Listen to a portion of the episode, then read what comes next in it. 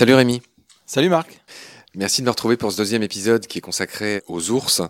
Aujourd'hui, on va hum, dire quelques généralités sur la famille des ursidés, qui comprend, on va le dire tout de suite, huit espèces qui sont parfaitement euh, résumées dans ton livre L'ours, qui est sorti euh, chez Actes Sud dans la collection Monde Sauvage. Tu as écrit un bouquin en 2018, hein, c'est ça C'est ça.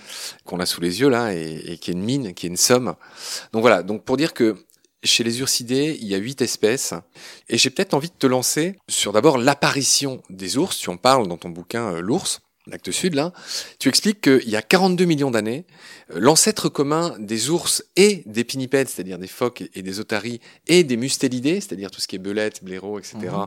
loutre, ont commencé à se différencier. Tout ça se passait il y a 42 millions d'années. Est-ce que tu aurais quelques petits éléments en plus là-dessus?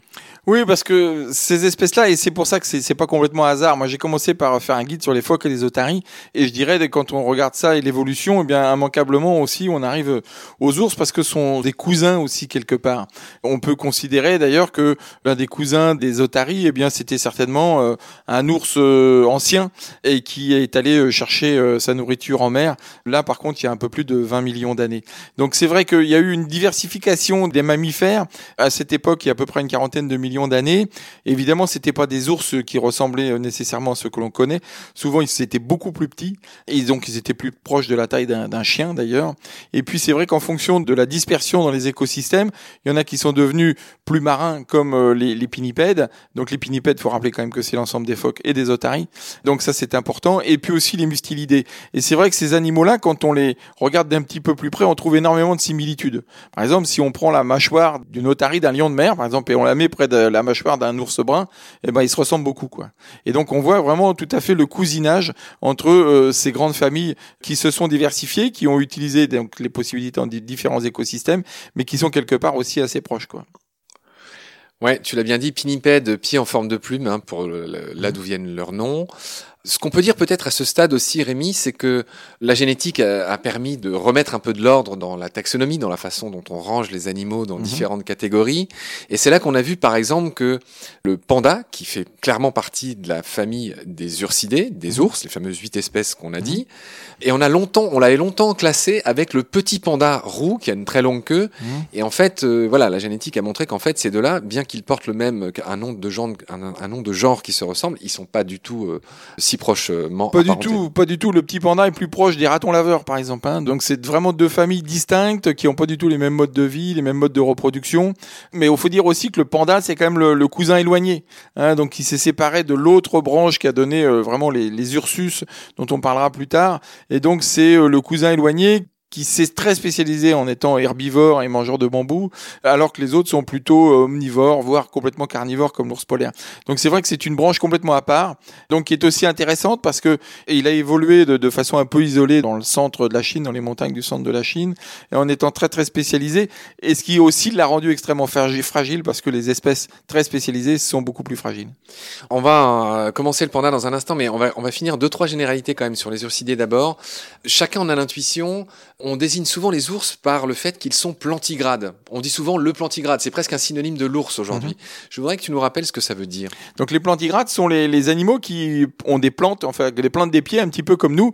C'est-à-dire que quand ils vont marcher, eh bien on va voir euh, vraiment des mains et des pieds. donc euh, c'est aussi intéressant quand on, on marche parfois dans, dans le sable ou dans la boue avec à côté d'un pied d'ours par exemple, on parle vraiment du pied et de la main parce qu'on peut vraiment les distinguer et d'avoir un pied relativement large, un peu comme le nôtre, eh bien si ça lui permet de se mettre debout. Donc c'est aussi très important pour lui. Donc il y a d'autres espèces de plantigrades, hein, comme les blaireaux par exemple, euh, le glouton, donc qui sont aussi des animaux plantigrades. Et bah d'ailleurs dans la neige, eh bien on a du mal par exemple à distinguer la trace d'un glouton avec celle d'un petit ours par exemple.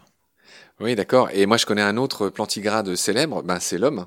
Oui, évidemment. Mais, mais justement, mais justement, l'évolution a fait que c'est un mode de locomotion, un mode de, donc de transformation, on va dire, d'évolution des pattes, qui leur permet une grande stabilité aussi, qui leur permet de courir aussi assez vite, et donc et de s'accrocher aussi. Donc, c'est vraiment ce qui a permis le développement euh, des, des ours, quoi.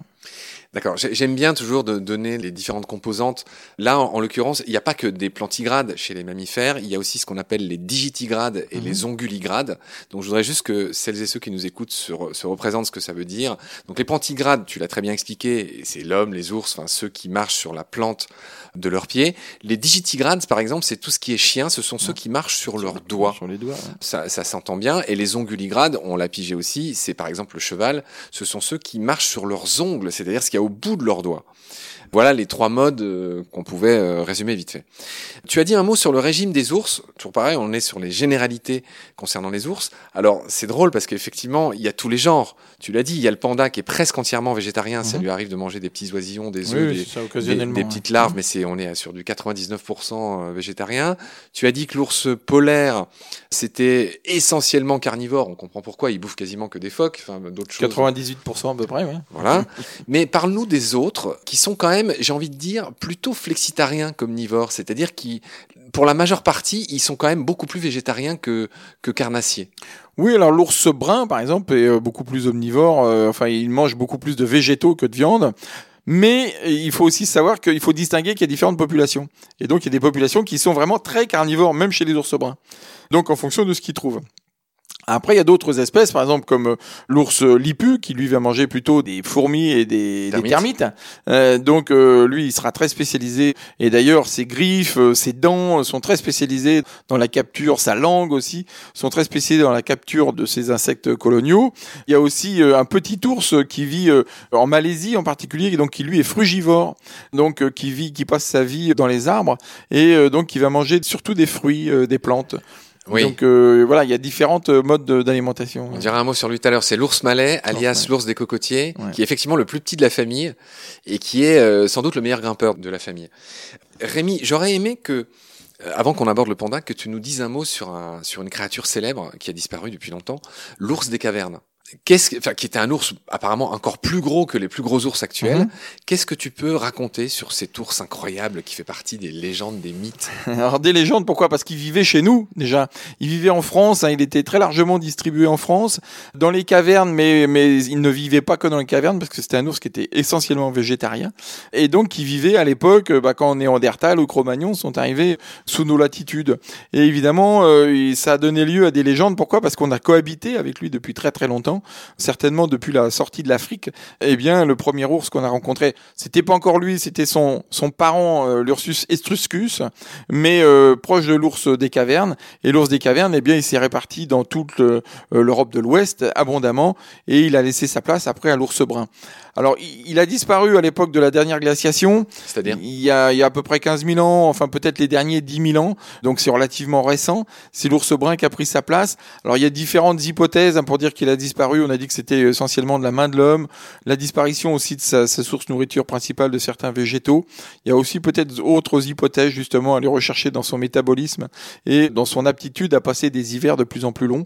Donc il y a, il y a plein plein de choses autour de cet ours euh, Ursus peleus qui était très très fréquent et donc on retrouve beaucoup euh, dans toutes les grottes en France, euh, dans les Alpes, euh, dans le Vercors, un peu partout et puis en Autriche, en Suisse, un peu partout il y a des ossements. On dira, on reviendra sur cet ours des cavernes parce que, euh, notamment dans la grotte Chauvet, on a retrouvé des crânes d'ours et il y a toute une polémique, un débat qui mêle euh, Michel Pastoureau, d'autres gens très connus, autour du fait que l'ours euh, est sans doute un des premiers animaux qui a fait l'objet d'un culte. Et il y a beaucoup de préhistoriens qui pensent que non, il y en a qui pensent que si. Bon, on va pas rentrer dans ces détails-là. Mais en tout cas, ce qui est certain, c'est qu'il y a des crânes d'ours dans la grotte Chauvet qui sont mis en cercle et donc euh, on a l'impression que tout ça est une sorte de rituel. Oui, alors surtout un ours qui était posé sur une espèce de stèle. hein, donc j'invite tout le monde à aller visiter la, réplique de la grotte Chauvet, qui est un endroit extraordinaire. Même la réplique est extraordinaire. Donc on imagine la version originale. Mais c'est vrai que c'est assez troublant, on va dire. Il y a deux os longs aussi d'ours qui sont plantés dans la glaise. Donc ça s'est pas forcément fait par hasard. Alors de là, est-ce que ce soit un culte, c'est peut-être un peu compliqué euh, à le déterminer. Que ce soit un des animaux, des premiers animaux totems, donc un des premiers animaux que l'on va vénérer peut-être. Donc il y a eu aussi un livre qui a dit euh, l'ours le premier dieu, mais on n'en est pas là. Mais, mais c'est vrai qu'il y a des relations assez troublantes, évidemment, et qui séparent justement euh, les spécialistes des Néandertals et des premiers euh, hommes. Cher Rémi, on a fini notre épisode sur la famille des ursidés qui comprend huit espèces. Je te retrouve très vite pour aborder tes chouchous, les ours. Là, on va vraiment faire un grand voyage dans cette famille. On va voir tout le reste. Il y a beaucoup de choses à dire. Donc, je te remercie beaucoup pour tes lumières. À très vite. Salut. Salut Marc.